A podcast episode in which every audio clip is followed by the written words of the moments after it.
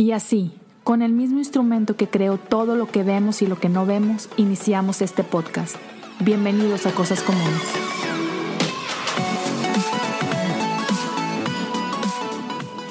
Bienvenidos a un episodio más de Cosas Comunes. El día de hoy estoy muy contento porque tengo del otro lado, desde la bella Tijuana, a Arlene Grassman. ¿Cómo estás, Arlene? Bienvenida. Hola Leo, estoy muy bien aquí encerradita de cuarentena, pero gracias a Dios estamos bien todos en casa. Ya, es un buen tiempo. Eh, platicaba hace poquito con, con tu señorón y, y, él platicaba, ¿no? De que tú le, le llegabas a decir de que un día vamos a extrañar esto, ¿no? Esta pausa, este pequeño descanso, así que, hey, disfrutémoslo. Sí, vamos a disfrutarlo, que la vida no se pone tan tranquila normalmente. Oye, sí, el, el ritmo que, que, traemos casi todos, ¿no? Es, es loco. Este, no importa lo que hagas, a veces no nos damos cuenta de qué tan a prisa íbamos, ¿no? Sí, nosotros este, el, eh, las últimas, los últimos dos meses no nos había tocado estar ningún fin de semana los cinco juntos. En todo, generalmente Esteban llegaba eh, sábado en la noche o, o, yo llegaba el domingo, pero había habido casi todo lo que llevábamos del año al menos un al menos uno estaba de viaje en una en una semana en el fin de semana. Entonces en realidad la cuarentena fue nuestro primer fin de semana que estábamos juntos y se extendió por un mes. Entonces sí es obviamente pues nos cambió la vida y estamos muy encerrados pero al mismo tiempo sí hemos disfrutado mucho porque no es normal para nosotros. Sí, sí, sí, no, totalmente. A mí me, me ha pasado algo muy similar este, trabajando por acá también en el ministerio sobre todo la noche, yo tengo niños chiquitos, tú, tus niños son un poquito más grandes, yo tengo un niño de cuatro, una niña de dos y un bebé en camino. Y este, man, a veces era perdérmelos en la noche o llegar solamente a dormirlos. Y así como que, oh, man. Y ahorita así como que, bueno, podemos disfrutar, jugar, comer y, ah, qué rico, ¿no? O sea, sí, qué mala onda. Sí, que es así, qué mal, pero, bueno, gracias a Dios por la oportunidad de estar en Totalmente. Oye, para aquellos que quizá no te conozcan, no estén familiarizados contigo, cuéntanos un poquito de ti, quién es Arlen, a qué te dedicas ahorita y luego nos damos un, un saltito para atrás a tu niñez. Pues mi nombre es Arlene Grasman. Eh, yo estoy casada con Esteban Grasman y junto, eh, junto con mi esposo y tenemos tres hijos, Regina, Samuel y Elizabeth. Hace casi cinco años nos vinimos a Tijuana a plantar iglesia Ancla. Eh, ahorita estamos, bueno, pues trabajando en casa, estoy ayudando en diferentes áreas. En este momento estoy ayudando en diferentes áreas de la iglesia. Yo creo más o menos por, por el último año me he involucrado un poco más, estoy ayudando en la administración, también haciendo cosas de mujeres, y así como que con eh, un poquito en cada área que, que pueda aportar algo, pero en este momento estoy siendo maestra también de homeschool de mis hijos. Bueno, ayudando a coordinar que se conecten a las horas que se tienen que conectar y, y toda esta nueva locura y haciendo comida como 10, 12, 15 veces al día parece, porque, oh bueno, ya sabes, quieren un snack después del snack. Los Oye, sí, sí, sí, sí, totalmente. ¿Cómo, ¿Cómo, ha sido ese, ese cambio de, en la vida de escuela de tus hijos? ¿Cómo lo has sentido tú como mamá? Sabes que... Eh, pues nosotros ya tenemos un mes oficialmente eh, en casa. Y la realidad es que en la semana que salieron los hijos de la escuela por, por las razones del virus, esa semana pues fue locura para la escuela, fue locura para todos. Y es, fue una semana de, yo creo que los maestros todos estamos en el shock de saber cuánto iba a durar, entonces fue una semana donde no nos enviaron nada de tareas, todavía se estaban coordinando. Y después de eso los hijos en su calendario estaban dos semanas de vacaciones porque eran su, spring break. Entonces, prácticamente las primeras tres semanas fueron vacaciones y honestamente, o sea, yo sé que nos estamos poniendo muchas metas y queremos hacer muchas cosas, mi primer pensamiento sí fue eso, de organizarme y hacerlo, pero mi realidad fue que no hicimos absolutamente nada, no tuvimos disciplina, nos dormimos a la hora que sea, nos levantamos a la hora que sea. O sea, honestamente, fueron tres semanas de vacaciones de verano, casi parecía, pero eh, internados en la casa. Y esta semana oficialmente los maestros la semana pasada como que nos dieron nociones de lo que iba a pasar porque los maestros fueron a algún webinar, algún curso en línea para poder prepararse para este nuevo normal y oficialmente ayer empezaron. Y así nos mandaron horario a las 9 de la mañana, bueno, nos mandaron horario de que a las 8 se levantan, desayunan, hacen su cama, a las 9 se conectan, a las 9 y media tienen esto. Gracias a Dios que casi todo es en línea, se tienen que conectar en diferentes páginas a diferentes horas y luego eh, con diferentes grupos de amigos para discutir una tarea y luego con los maestros a otra hora. Es más que nada es estar pendiente de que el horario se está cumpliendo. Así es que sí, sí, honestamente sí es una locura. Yo sí me abrumé muchísimo cuando me llegó toda la información, especialmente para los dos pequeños de qué horas, qué páginas. No, sí es, honestamente, sí es muy abrumador, pero también fue muy refrescante tener algo de disciplina. Sí. Sí. Bienvenidos al futuro, ¿verdad? Sí, de veras. Oye, no, Mejor nos preparamos. Sí, definitivamente. No, pero sí, sí es bueno, sí es bueno. Sí, el, a todos nos tenemos que ajustar y este nuevo normal se va a volver eso, normal. Entonces, hasta que venga otro cambio. Bueno, Ale, muchas gracias por, por platicarnos un poquito de, de, de, esa locura que estamos viviendo todos, ¿no? Ahora, cuéntanos un poquito de ti, ¿cómo fue tu vida creciendo? ¿Eres también de Sonora?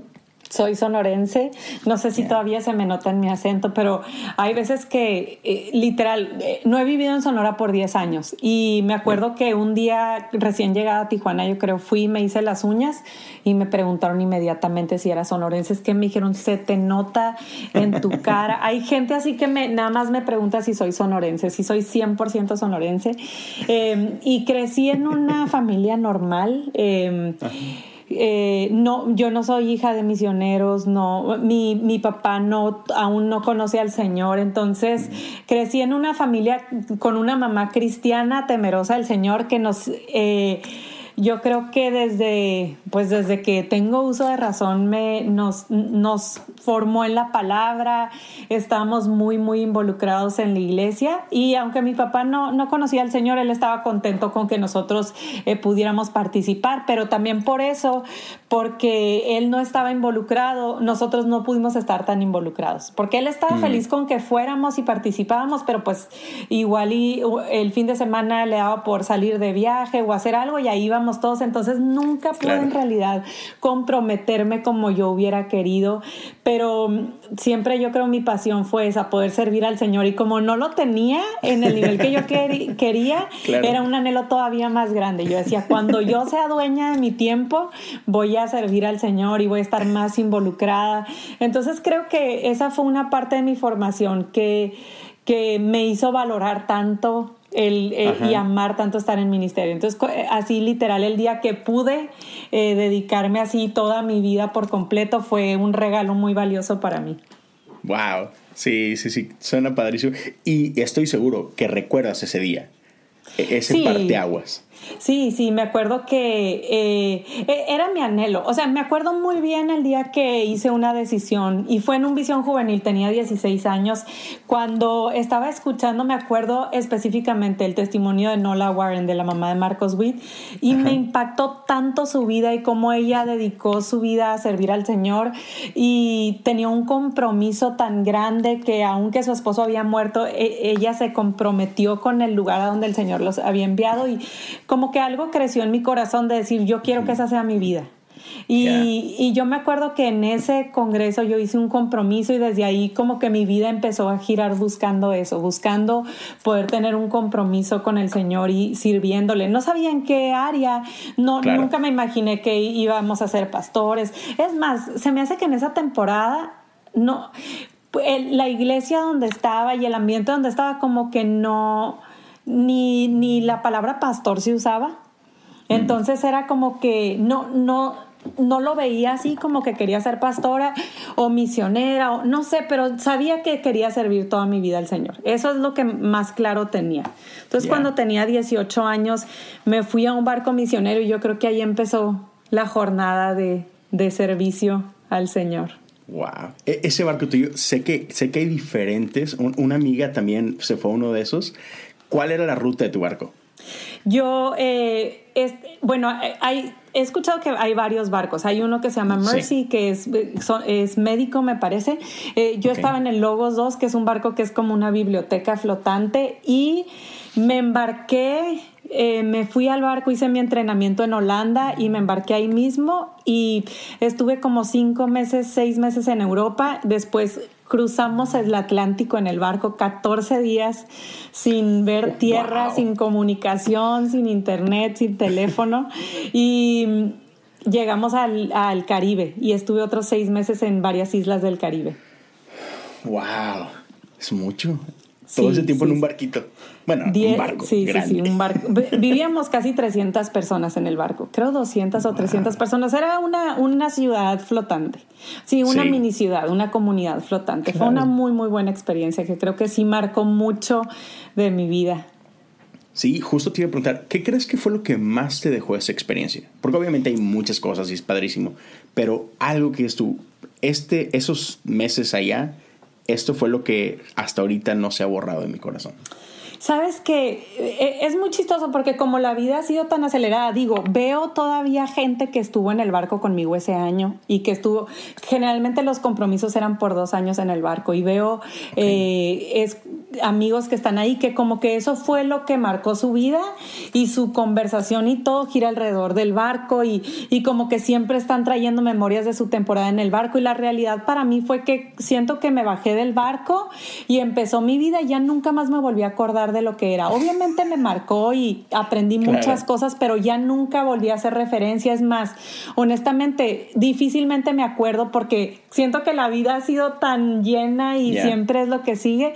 Pero justamente estaba pensando el otro día en, eh, eh, no sé, estaba haciendo memoria y una amiga del barco me escribió, entonces como que empecé a acordarme de lo que viví esa temporada y se me hace tan chistoso ver cómo el Señor va depositando cosas en nosotros y digo, tenía 18 años cuando me fui al barco y me tocó trabajar en, la biblioteca, en la librería. Eh, había muchos ministerios. Tú podías de lunes a viernes trabajar en la cocina, en la limpieza, en la cubierta. Desde el principio te, orientabas hacia un área y te, quedabas ahí por el resto del año. Y a mí me tocó servir en biblioteca y en la librería. Y en la librería en Europa había días enteros donde teníamos seis visitantes porque los europeos no les interesa nada que les podamos enseñar nosotros pero también cuando nos fuimos a este, al Caribe, teníamos filas que la gente se paraba cinco o seis horas para entrar y teníamos ocho mil visitantes en un día. Era, era una locura y estaba, estaba pensando, em, en las semanas pasadas estaba acordándome y, y me di cuenta que cuando nos fuimos al Caribe. Yo tenía cinco meses en el barco y me escogieron para ser líder de un turno de la, de la librería y estuve a cargo de, de todas eh, las personas que estaban trabajando ahí durante esa temporada tan difícil que fue el Caribe, donde era caos total, gente por todos lados, eh, personas haciendo horas de fila, calor intenso. Fue, fue una temporada muy, muy intensa, eh, pero muy divertida también. Y como que siento que estaba meditando, pensando, alguien me preguntó si, si era una líder fuerte o algo así, yo le estaba diciendo que no, que no era mi naturaleza, que no, que generalmente no me, yo siento que pues soy muy buena para seguir a mi esposo y si él me encarga algo lo hago, pero eh, fue chistoso y creo que fue algo que el Señor me trajo a mi memoria, que eh, a lo mejor cosas que aún yo no puedo ver en mí, Él ya los había visto. Y como a los 18 años me puso en esa posición de liderazgo eh, en en un barco misionero que si lo podrías ver de otro ángulo es una empresa muy grande donde teníamos ocho mil personas en un día, estaba a cargo de un turno completo. Entonces, creo que esa, e, esa fue una enseñanza que recordé hace poquito y me dio tanta alegría de saber, mira, el Señor ve cosas que nosotros no vemos en nosotros. Sí, eso es muy padre. Qué chido. Me, me da gusto que, que es eh, a veces son necesarios, ¿no? Esos recordatorios de Dios, sobre todo llegan en momentos importantes como, como decías tú, ¿no? Que, ah, no sé, no es como que estés aguitado ni nada, pero es ah, X, mi vida muy normal y de repente Dios te dice, hey, no se te olviden estos, bonitos destellos, ¿no? Eso está padre. Está muy padre. Hoy, cuando te fuiste en ese viaje, ¿ya estaban tú y Esteban de novios o solo amigos?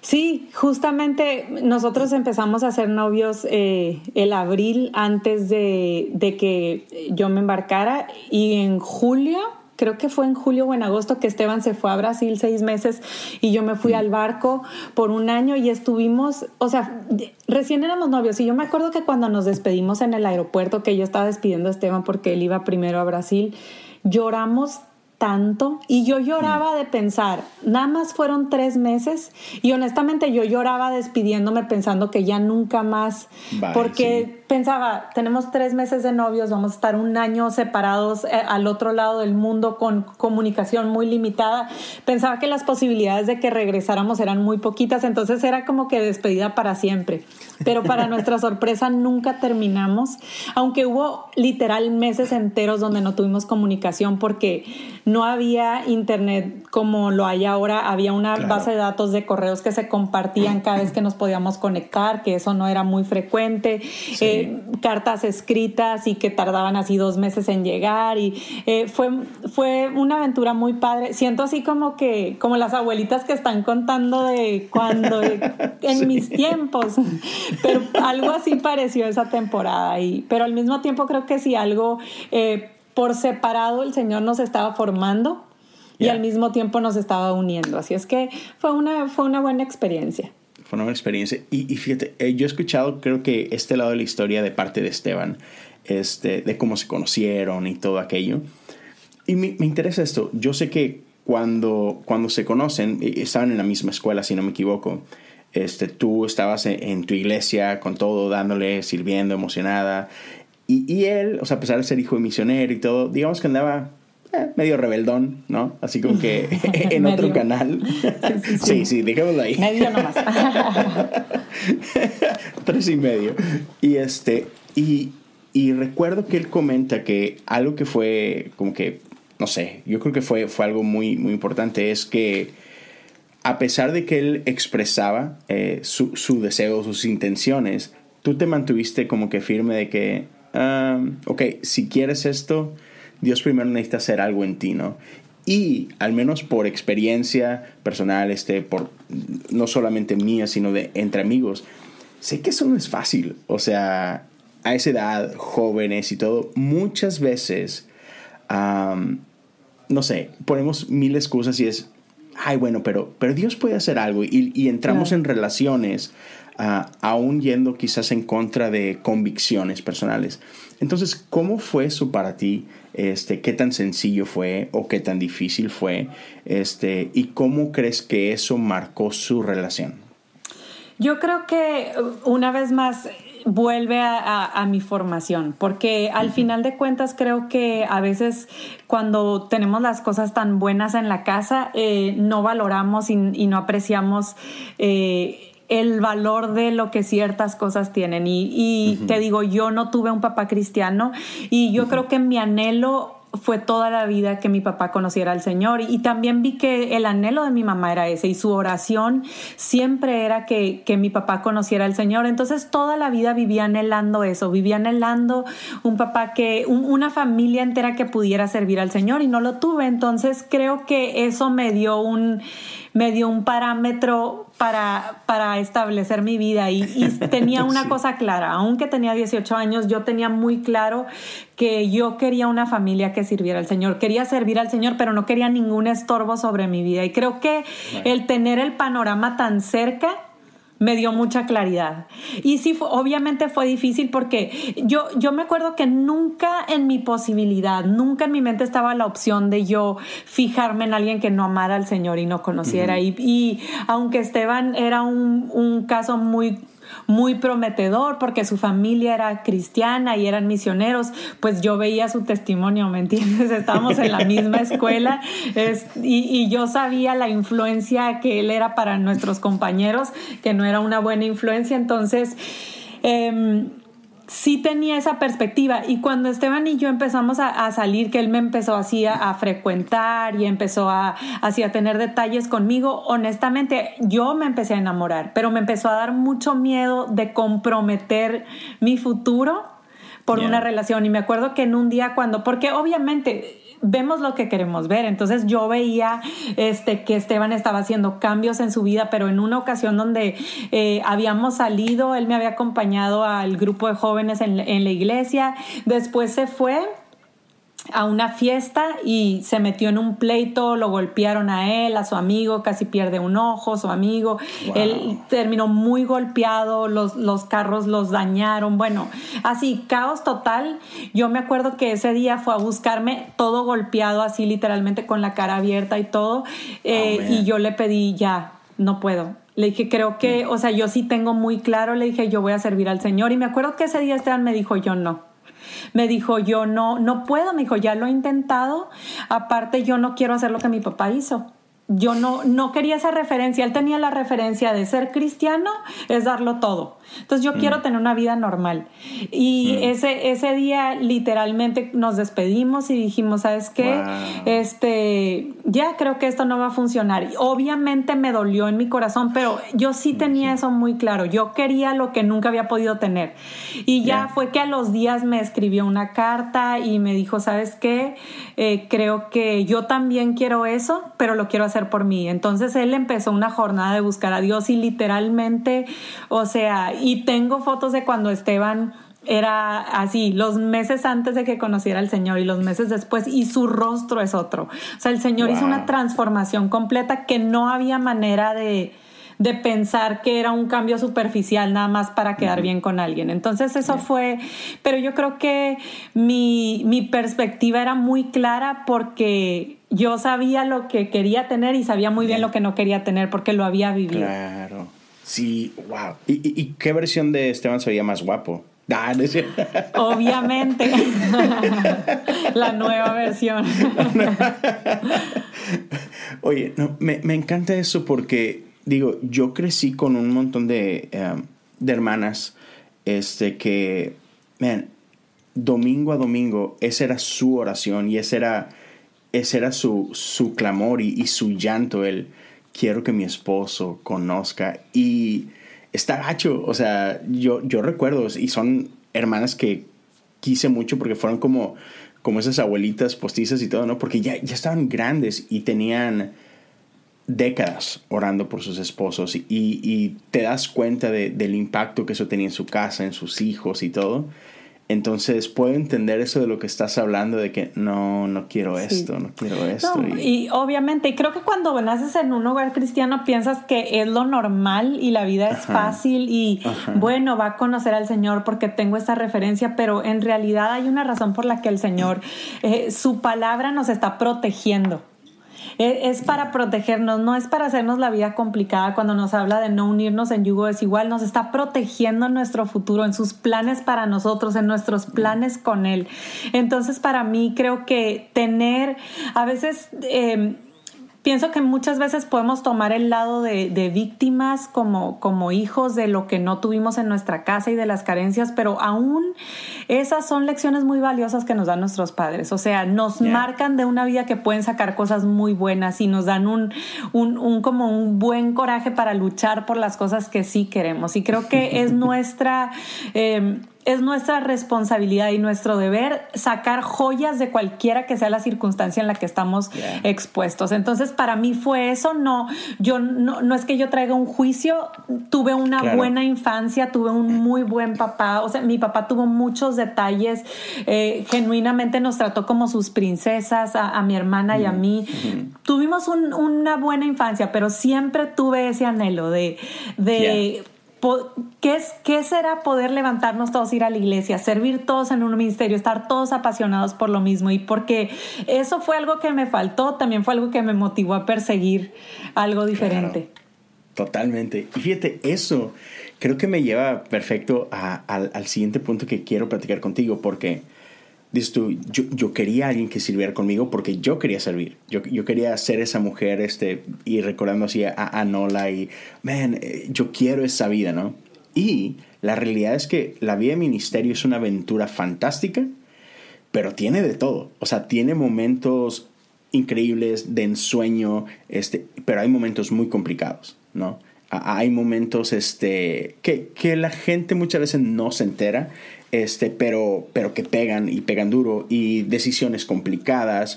Ah, por ejemplo, ustedes son, son de Sonora, pero dices, hey, tengo 10 años o más de, de, no estar aquí, tuvieron una aventura por Juárez, este, ahora Tijuana, y esas decisiones eh, son sencillas y, y, no sencillas, ¿no? O sea, tienen su, su, tensión, tienen sus cositas complicadas, entonces, y así en el ministerio un montón de, de momentos que no sería lo mismo si los dos no estuvieran en el mismo barco, obviamente, ¿no?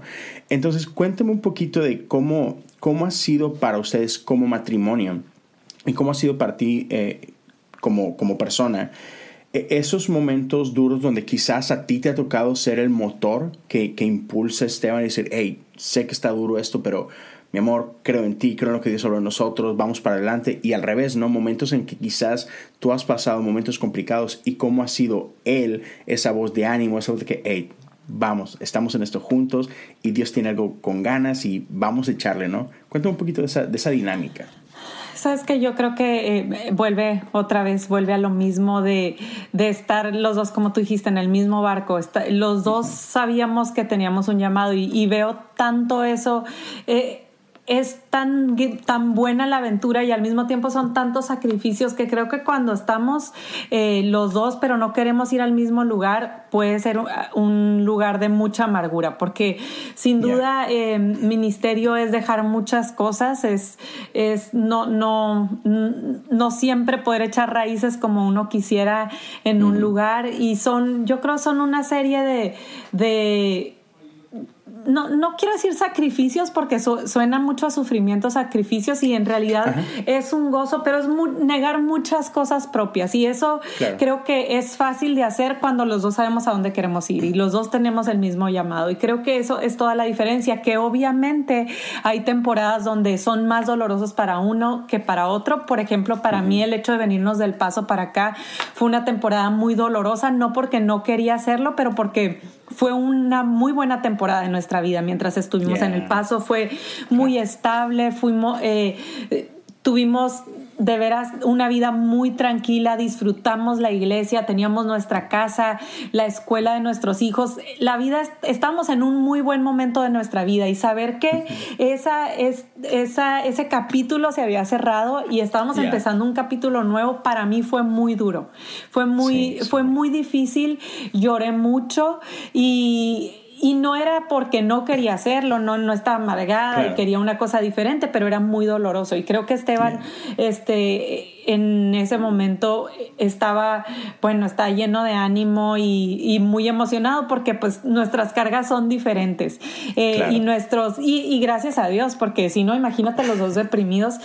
Entonces me animó mucho en esa temporada y obviamente eh, hay diferentes diferentes cosas y diferentes eh, situaciones que vivimos donde es, al revés. A lo mejor a él no le cuesta tanto despegarse de algunas cosas, pero hay cosas que le pesan más y gracias a Dios generalmente son cosas que a mí no me pesan tanto, entonces nos complementamos. Y creo que al final sí son muchas cosas que tenemos que negar a nosotros mismos, pero cuando nos metimos en este barco, cuando nos casamos y sabíamos los dos que íbamos a servir, yo creo que ya era un compromiso que habíamos hecho. Y veo muchos matrimonios que se les presentó una oportunidad de, empezar a servir al Señor a, la mitad del camino de su matrimonio y a veces es más complicado porque se quedaron, hey, yo, yo no, yo no tenía este plan contigo y me cambiaste el plan y como son sacrificios y son, son cosas que tenemos que negar, a veces no sientes que lo estás entregando, sientes que te lo están quitando.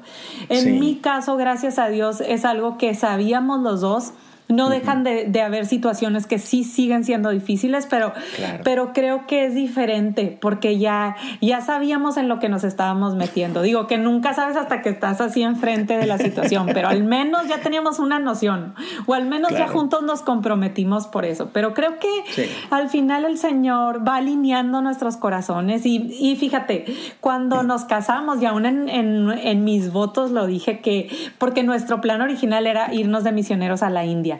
Entonces, todavía yo nunca había ido a la India. Estábamos trabajando juntos en un proyecto. Esteban había vivido allá seis meses y dijimos, nos casamos, esperamos unos meses y nos vamos.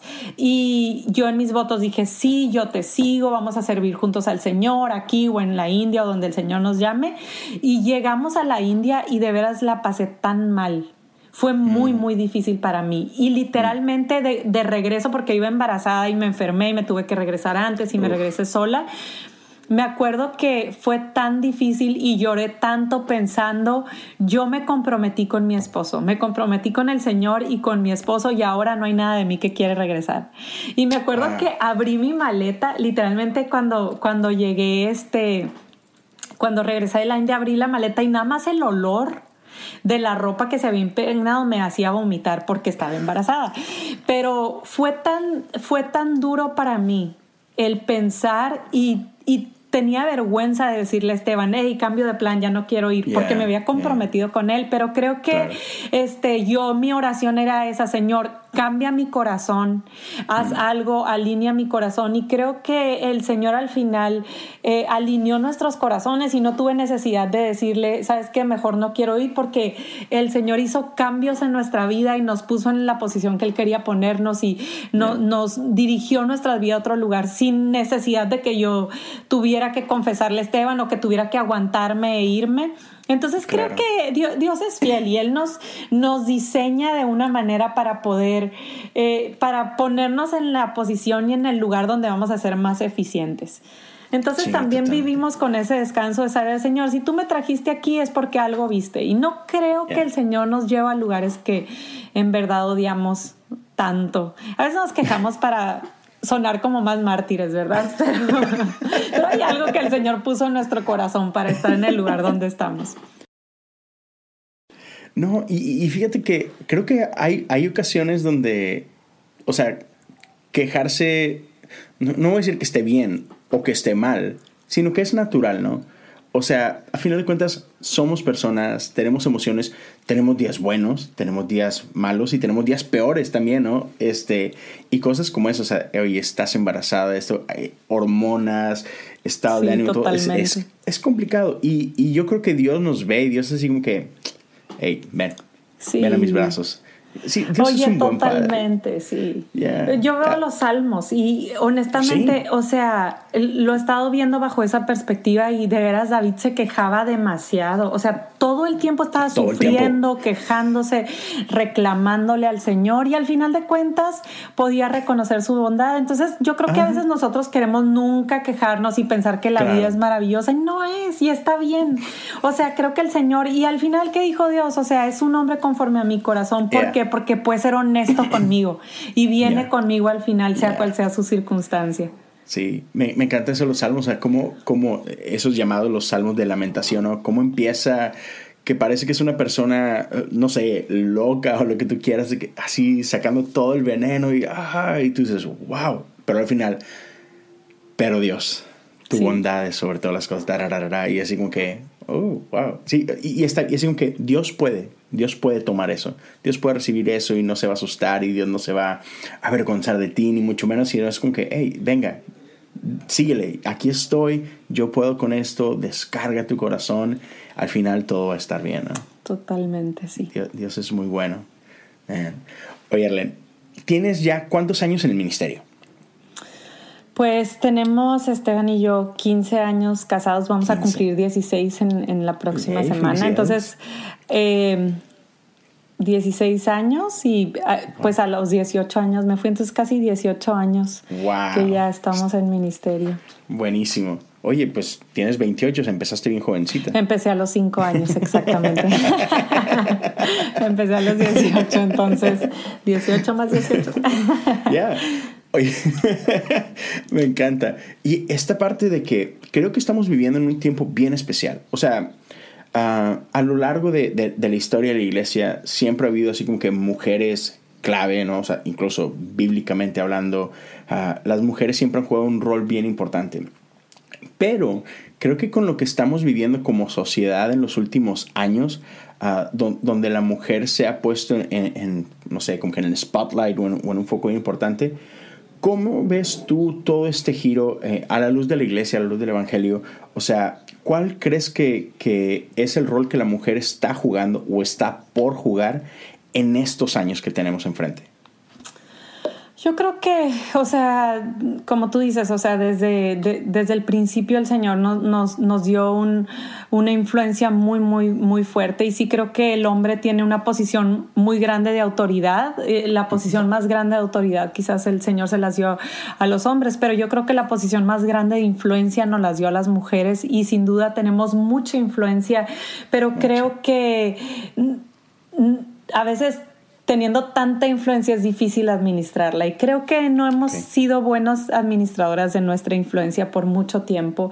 Y, sí creo que estamos viviendo tiempos muy hermosos donde nuestra voz puede ser escuchada más que, más que antes, pero creo que es importante eh, someter nuestra voz y someter nuestra influencia ante pues ante la palabra de Dios y ante lo que el Señor tiene para nosotros, que hay, hay mucho más y creo que em, a veces hablamos tanto con nuestras emociones que lo único que las personas pueden percibir es, eh, percibir es la emoción y no las palabras que estamos diciendo. Y perdemos fuerza en nuestras palabras porque lo único que se ve es nuestra emoción. Y justamente eso estaba platicando con Esteban. Estábamos viendo un mensaje y está tan emocionado, gritando tanto la persona que estaba compartiendo el mensaje que por un en un momento dejé de escuchar lo que estaba diciendo.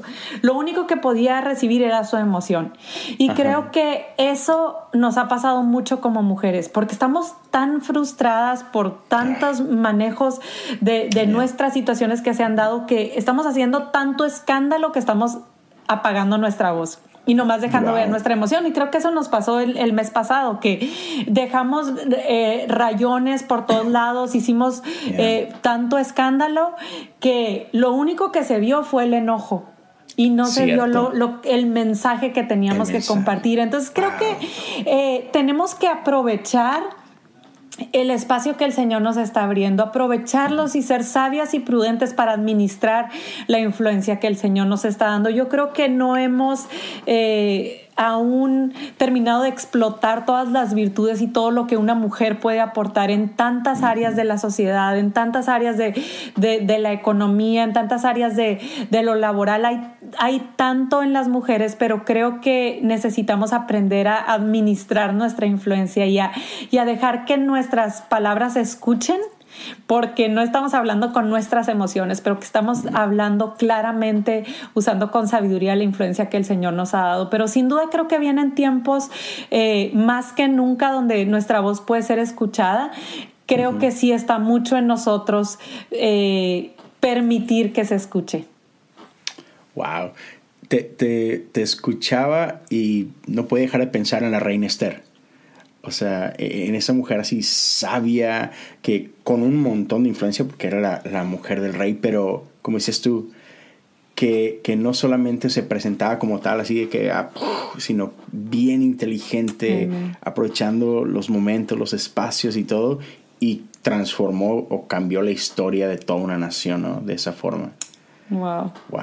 Qué halago. Pero creo que sí debemos de aprovechar y tomar la posición. Y, y sí, o sea, no, no quiere ser que, que tenga que gritarlo y hablarlo. Y hay ocasiones y hay, hay diferentes posiciones en las que el Señor nos, nos, nos va colocando para poder eh, usar nuestra influencia. Y a pesar de que no siempre se, se escuche nuestra voz, nuestra influencia creo que tiene un eco mucho, mucho más grande de lo que pensamos.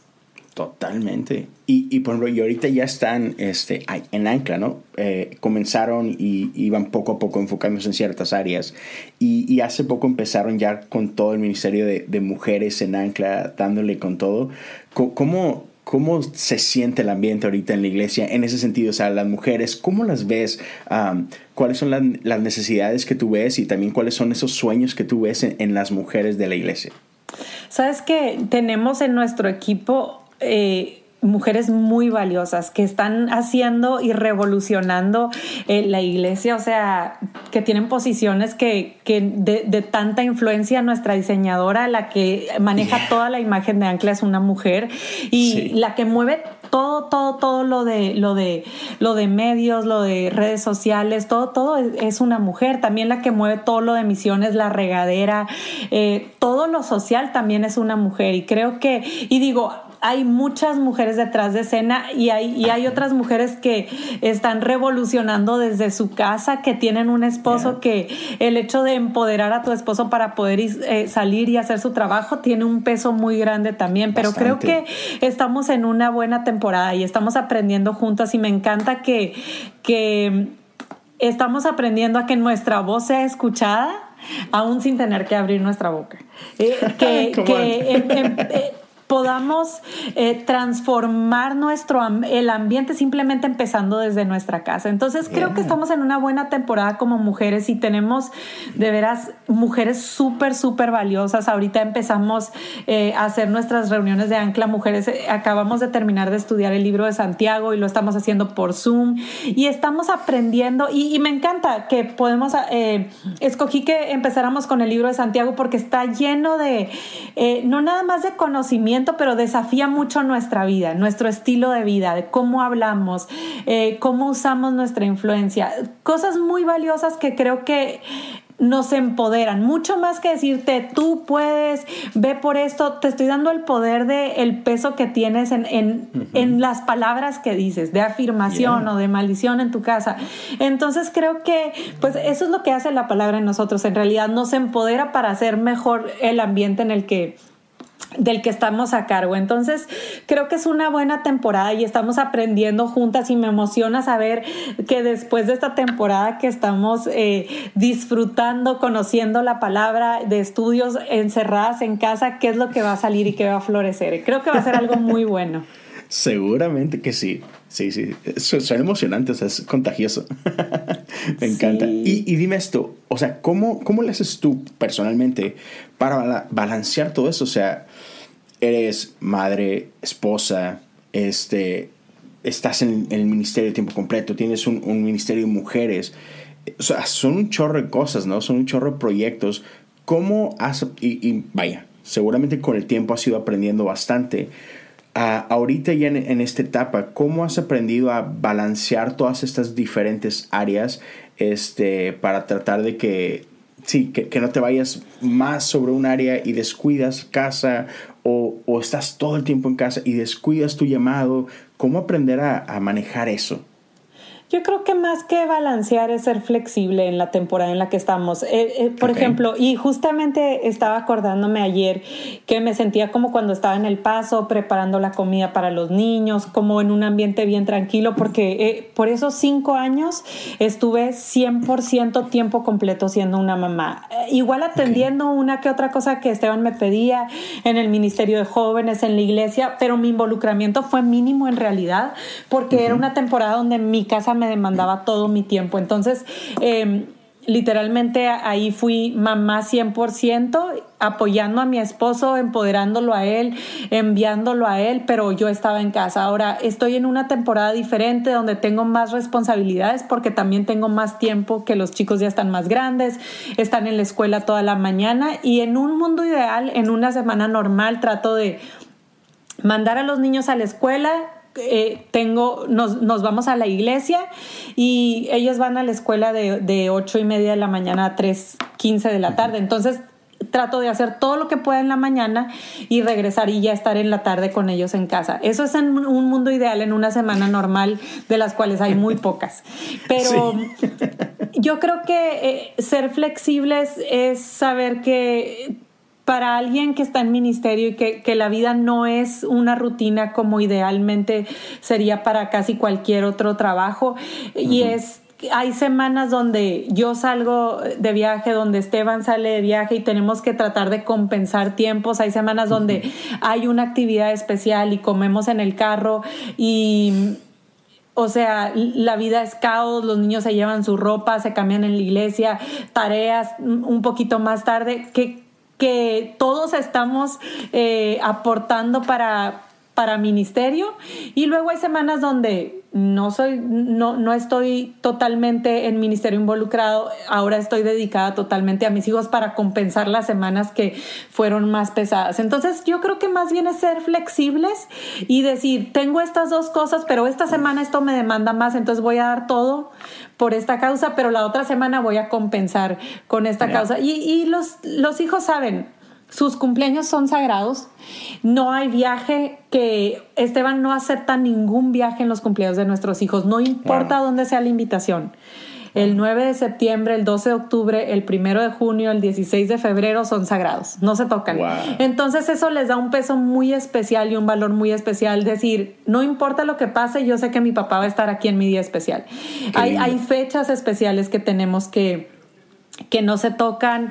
Hay actividades donde movemos nuestros calendarios para que funcionen para ellos. Tratamos de que eh, cuando son sus, eh, cuando están de vacaciones y hay algún viaje, Esteban acompañan a su papá o si yo tengo una salida me acompañan a mí, pero los hacemos parte. Creo que es, es eso, ser flexibles. Y también hay semanas donde los niños tienen otras actividades y literalmente mi devocional lo hago con mi Bible app en, el carro escuchándolo.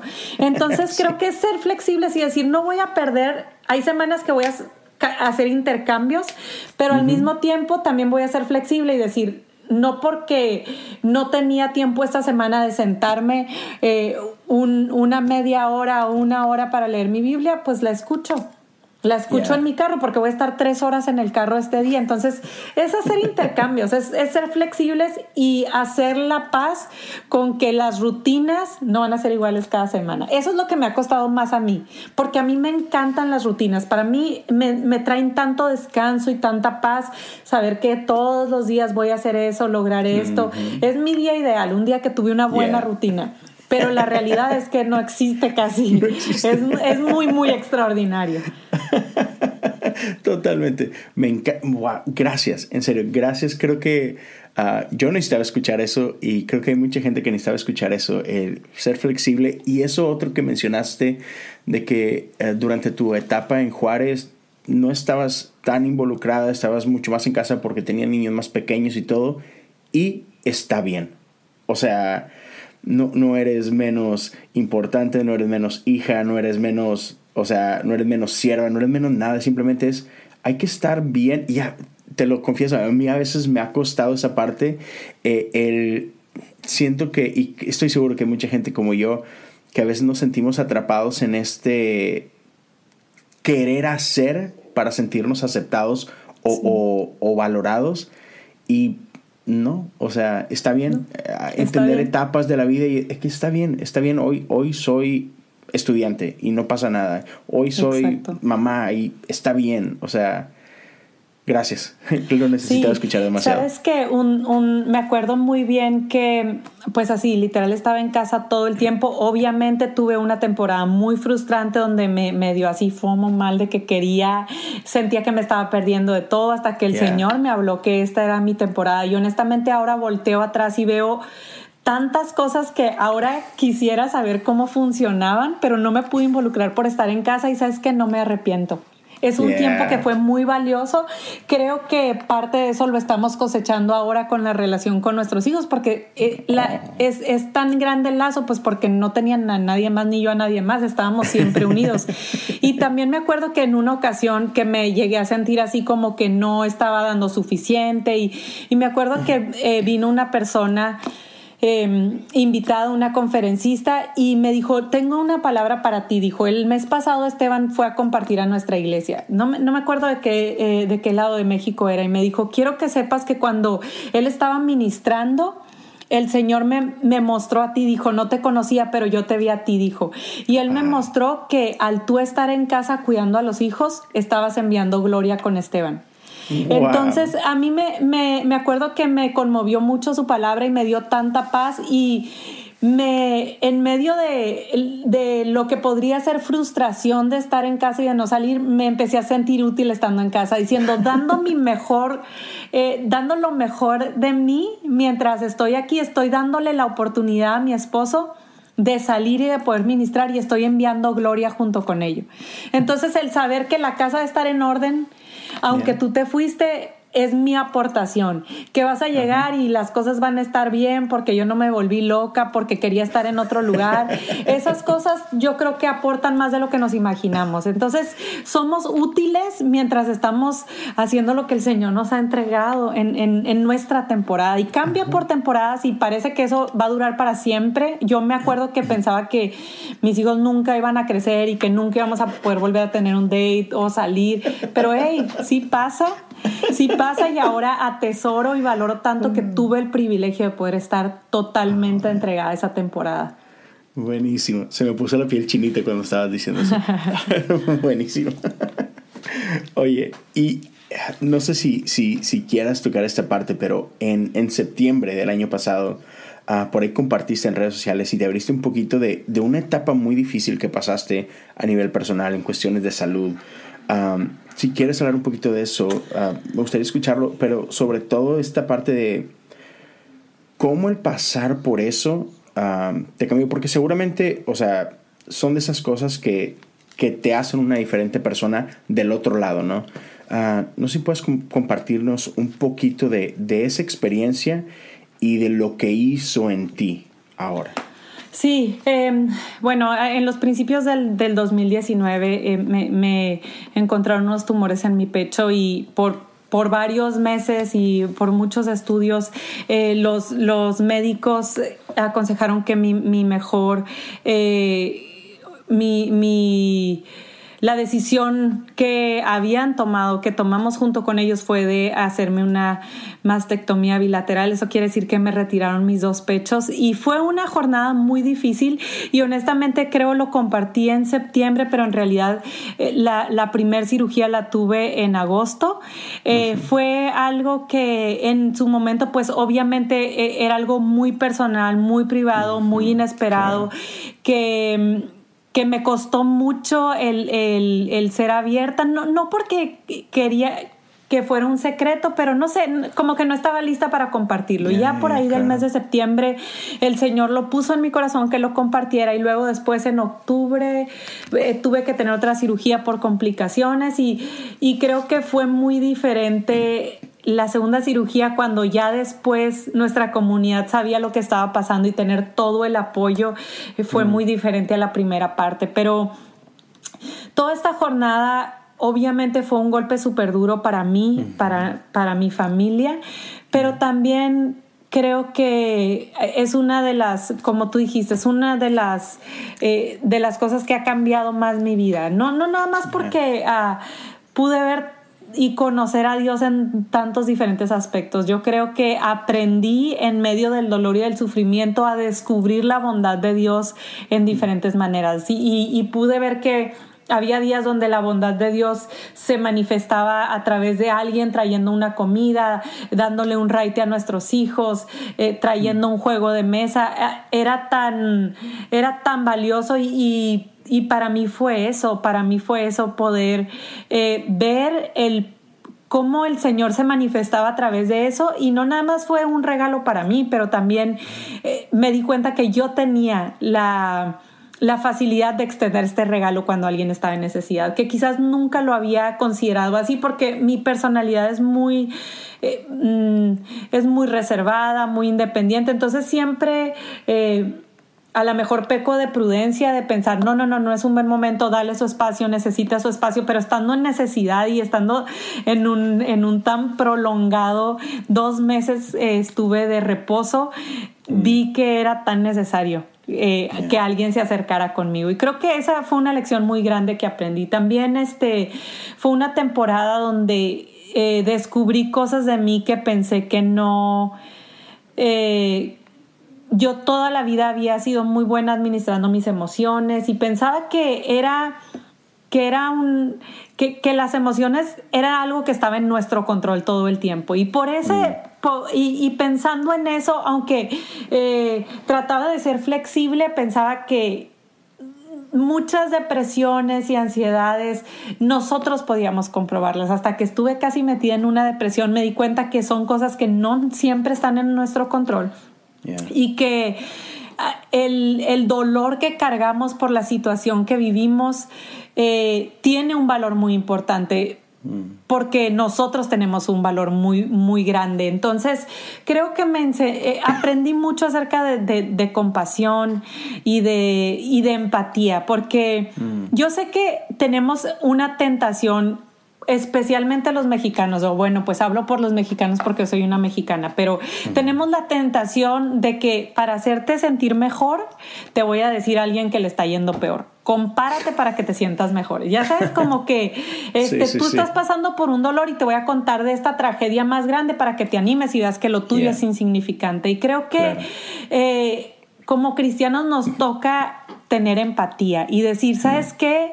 A lo mejor tu dolor no se compara con la otra persona que está viviendo algo tan diferente, pero porque tú tienes tanto valor, yo valoro lo que tú estás viviendo, sufro contigo y vivo contigo y comparto ese dolor. Y creo que Jesús lo hizo eh, tantas veces. Me llama tanta la, atención cuando Jesús llegó con cuando Lázaro había muerto, que él lloró con, que, que él lloró con sus hermanas porque aunque él sabía lo que iba a hacer, aunque él sabía que lo iba a eh, levantar de entre los muertos, en vez de decirle, ya hombre, no estés llorando, mira, ya lo voy a levantar, que es lo que nosotros queremos hacer todo el tiempo, no llores, va a estar bien, esto va a cambiar, el Señor tiene poder, él sabía que él tenía el poder, pero se tomó el tiempo de llorar con ella, estuvo validándola y validando sus sentimientos. Y creo que eh, eso me enseñó tanto de decir, esta es mi realidad en este momento, yo sé qué va a pasar, pero el tener a alguien con quien compartir el dolor fue algo muy hermoso, la verdad.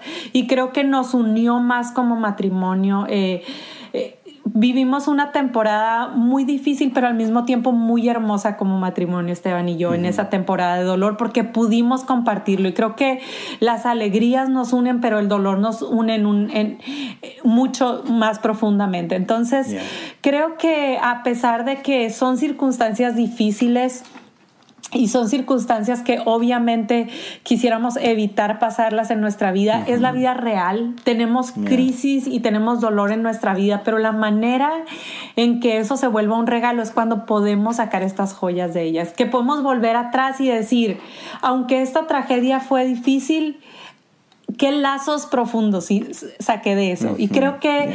Eh, yo saqué lazos profundos con mi esposo, con amistades, aún con la congregación. Hicimos lazos profundos porque ya había un dolor que nos unía. Y creo que sí hay algo que tenemos en común las personas, es que sufrimos eh, en diferentes circunstancias de nuestras vidas, en diferentes capacidades, pero todos cargamos una porción de dolor. Entonces, creo que eso fue una joya muy preciosa y muy valiosa que saqué. Y aparte ver la bondad de Dios expresada en una comida, un raite, un algo que sentía que en el momento de dolor, de, ansiedad, en el momento de, aún de aburrimiento, porque es tan aburrido estar, bueno, pues ahora ya todos lo estamos viviendo, pero el año pasado también tuve mi cuarentena de dos meses y en medio de todo eso que alguien pueda llegar con con un ánimo, o sea, a traerte risas, a, traer un juego de mesa, a, no sé, a compartir tu momento de, soledad, eh, hace una diferencia tan grande. Y creo que son cosas que nos marcan para toda nuestra vida y sin duda nos hacen mejores.